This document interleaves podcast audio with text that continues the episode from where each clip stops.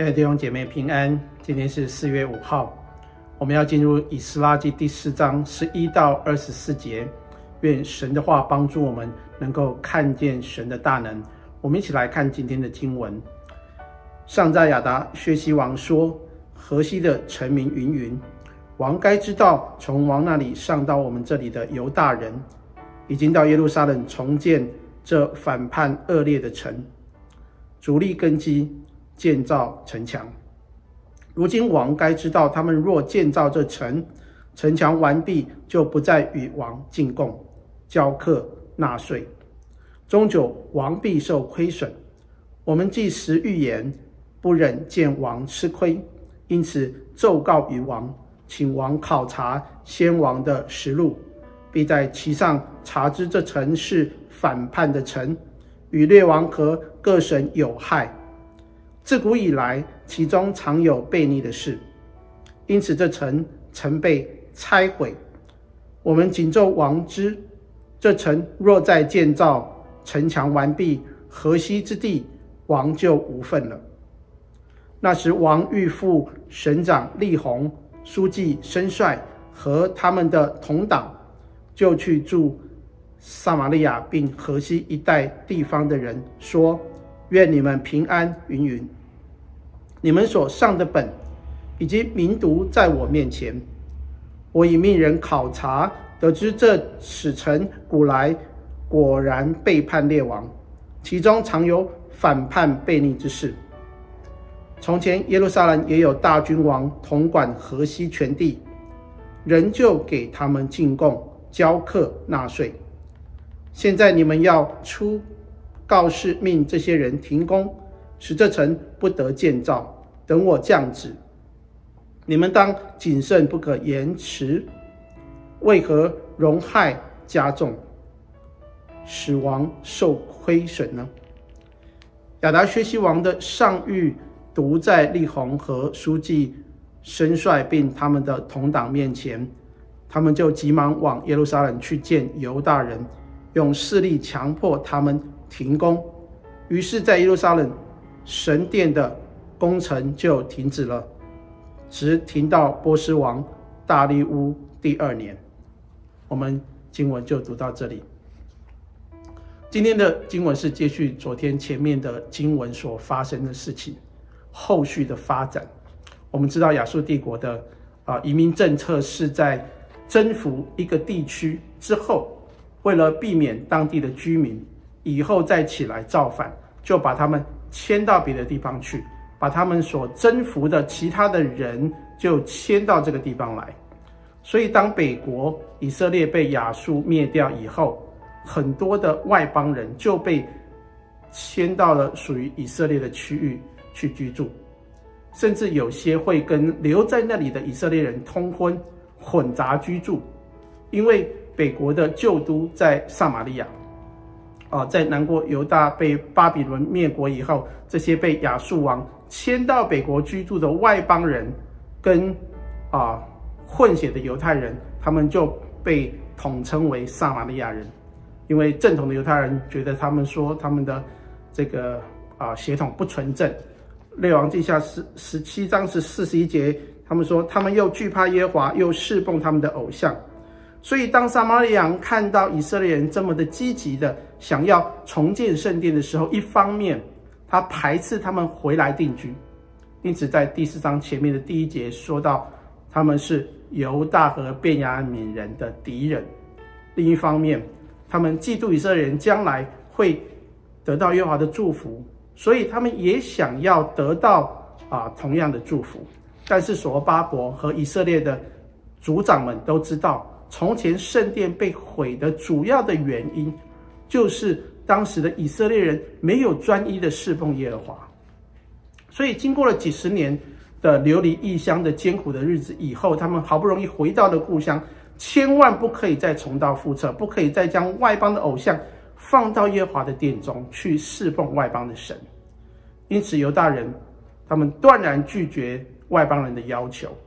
当撒玛利亚人请求被拒绝以后，他们就用各样卑劣的手段，要来阻止圣殿重建的工程。从今天的经文当中，我们看见圣殿的工程是在啊、在二十年间在那边建造，但是仇敌多次的拦阻重重建圣殿的事实，他们捏造谎言，贿赂朝廷的高官，并用各样政治的手段迫使犹大人停工。那这一段被迫停工的时期，其实是很长的一段的时间，因为经历了波斯帝国的三个王，包括古列、甘西、呃斯比，到大利乌王，到后来的亚哈随鲁王年间，反对重修城墙。在这里是亚达薛西一世再一次反对重建城墙跟圣殿，经过了至少一百年的时间。以色拉在这里提到这些事情，是为了告诉我们，仇敌的攻击和征战是持续的。我们今天属神的百姓，同样面对在这个世代当中许多属灵的征战，但是我们不要灰心，我们要坚持，我们要持续为执剑掌权的领导者来守望祷告，求神兴起一些的基督徒，能够在这些领导者的身旁来做决策。我们刚才所提到的四个王，他们的在位期间也有很多属神的子民在王的身旁协助他们做决策，例如像但以理、以斯帖、尼西米等等，都是。其实我们的生命的重建跟当年圣殿要重建的时候是一样的，会受到很多的拦阻。当年犹大人啊，在重建圣殿的时候，他们是为了要。重新跟神建立关系。如今我们的生命要重新被建造，才能跟上帝有美好的连结，使我们的生命被复兴。但是仇敌总是想用各样的方法来拦阻我们生命的重建，可能是外在艰难的环境，或是利用从职场来的、从家庭来的、从社会来的反对控告，使我们产生害怕、恐惧、灰心。沮丧、后退，以至于我们的生命没有办法被建立起来，或是我们的坏习惯、我们的老我，仇敌也不断的控告我们，说：“哎呀，你没有用了，你就是这样子了，上帝不会听你的祷告的。”但是在第五章我们会看到有一句话说：“神的眼目看顾犹大的长老，神在那里会帮助我们，会看顾我们，从圣殿的。”重建是在各样的拦阻当中建造起来的。我们的生命建造同样遇到一些的拦阻，但是神却要带领我们经过水火，到达丰富之地。在以波所书六章十二节说：“因我们并不是与属血气的争战，乃是那与那些执政的、掌权的、管辖着幽暗世界的，以及空中属灵气的恶魔争战。”在这一章的当中，在这里记载这么多的拦阻，并不是证明仇敌有多么的厉害，而是证明仇敌不能拦阻神的工作。我们站在以斯拉的角度，我们就可以看见圣殿和城墙就在眼前了，艰苦已经成为过去。正如保罗所说的，我们这自战自亲的苦楚，会要啊，要为我们成就那无比永远的荣耀。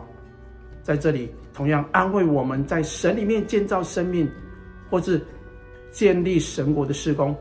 啊，在这样的过程中，拦阻会发生，仇敌的拦阻一定会有，这是一个事实，也必然发生。但是我们不必为被这些事情来吓倒，因为有另外一个更重要的事实，就是仇敌并不能拦阻神的工作。神要我们做的事，只要我们坚持。神是必定会成就的，阿门。让我们一起来祷告，亲爱的天父，谢谢你让我们看见，不管在什么地方都要尊你为大，因为我知道，当我们计划做一件事是要讨你喜悦的事情的时候，